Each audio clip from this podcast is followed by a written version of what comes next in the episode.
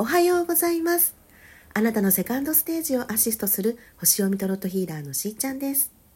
本日は3月3日日曜日でございます。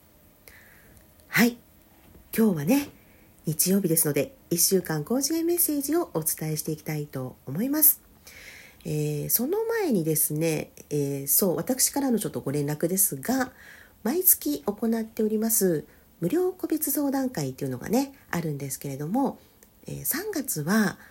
ちょっと分散してましていつもね3日間連続でやってるんですけど今月ねちょっとこう予定の関係上 分散してて、えー、まあ、たまたまね全部5のつく日になったんですけど3月5日15日25日この3日間になっております。はい。で、あの通常もちろんタロットのセッションとかもさせていただいてるんですけどこちらのね個別無料相談会っていうのはもうまあ、何やったらいいんだろうとかその、まあ、メニューのご質問とかもね あるので、まあ、そこもお答えしてるんですけれどもあの特にミドル世代の女性の方々って本当にいろんなお悩み抱えてるんですよね。あの本当ねだんだんあの高齢出産とかもねあのあるのでまだあの小さいお子様を育ててらっしゃるっていう方もいればもうあのご高齢になられたご両親の介護をされていらっしゃるっていう方もいればもう自分がね起業してあのやっていきたいと思っていたりとか、まあ、夫婦関係とか 家族や親戚付き合いとかもう街とかねそうもういろんなことをなんかもうね一気になんか担ってるっていうね方も多いんですねなのでまずは一旦ちょっとお話をね聞かせてくださいということでその方の、まあ、内側もそうだしあのうん、やっぱり冷静に判断ができなくなっちゃってるっていう方がねあのいたりもします。またはあのそうねこんな風に捉えたらいいんじゃないかなみたいな風に方向性が出てくることもよくあるので、うん、あのちょっとね気になるなっていう方は是非まずはご参加してみてください。でその中でねこんな講座もありますよとかねそういったご案内がね必要な方にはお伝えさせていただいております。で1個だけ先に言っとくとあのね質問結構あったんですよ。でいくつかご質問の中で1個だけ気になったのであの2025年問題ね。で、なんかそこって、なんかすごい大きな変革だって聞くんですけどとかね、怖いんですけどとか、何があるんですかとか、すごい。で、そういったことが、あのまあ、何を信じるかって、まあ、結局は自分次第になっちゃうと思うんですけどねで私が今おすすめしてるのは、まあ、じゃあ何か変革があるとしてそこはねあなたはどうありたいの？っていうことなんですよ。でこうありたいですっていうのがあったらじゃあもうその2025年は飛躍したい年なんだねみたいな。ね、でその大変化のエネルギーをそんな風にあなたは使いたいんだねってじゃあ今年はどんな風に過ごしていくってその2025年のねそのあなたが目指しているところに向けて今できることは何かなっていうことなんです。でそういうのを一緒に考えてほしいっていう方であればあのマンツーマンで一緒にやっていくのがあるしでそのアドバイスとかヒントが欲しいっていうのであればそういったセッションもあるしっていうような感じでねこの間はご説明したんですね。であのそうこれ有名なね水晶玉子さんっていう先生術家の方がいらっしゃるんですけど去年の年末にねおっしゃってた言葉でその2025年の5年に向けてのカウントダウンっていうのは確かに始まってはいるかもしれないけれどもその2024年は今後10年の夢が見つけられる時だよっておっしゃったんですよ。ほーって言って私はもうそうそうそうっていうそういうことが言いたかったのっていうね感じになったんですね。なので今すごくそうやってどうしようって思ってらっしゃる方はもう当然なんだよって言ってあげたいしだからこそあなたの本音を教えてねっていうことだし、うん、今年をすごく大事にね生きてもらいたいからやっているよっていうことをねお伝えしたいと思いました。はい。それではですねもう時間がねはいなくなってまいりましたので皆さんは、えー、1番か2番か3番か引かれる、えー、数字をお選びになってください。でその番号のカードメッセージを受け取ってください。はい。それでは1番の方です。こちら。じゃじゃんはい。プレイミュージックです。お音楽を楽しみましょう聖セシリアさんっていう方ですねはいこれは求めている答えや解決策を見つけるのには音楽が役に立ちますのでもっと音楽を楽しむようにというメッセージなんですね。そうなんだ。あなたがかつて弾いていた楽器を演奏してみるというもしれません。また、今までに弾いたことのない楽器を習ってみるということかもしれません。あるいは単純にあなたが今練習している楽器をもっと弾くようにということかもしれません。うん、あの私はいつもねあの波長の法則ってね、まあ、シンクロニシティとかねそうお話ししてますけどもの音っても波動ですよね波長ですし、うん、でこのバイブレーションがすごくこう私たちの心を豊かにしてくれたりね、うん、感情を揺さぶったりとかねしてくれますよね。なのですごくあの楽しむっていうエネルギーを取り入れやすいものだなとは思います。うんうん、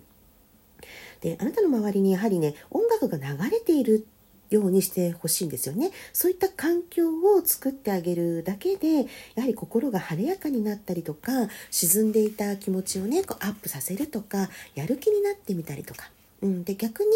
あの何かこう何て言うんだろう。なんかわざわざ泣ける映画を見て泣いてストレス発散するっていう方もねこの間 いらっしゃったんですけど、まあ、音楽でもねそういうことあると思うんですね。これを聞いちゃうと泣いちゃうとかね、うん、そんな風にあに自分で自分の、えー、感情のねメンテナンスってできるよっていうこともね言えると思います。はい。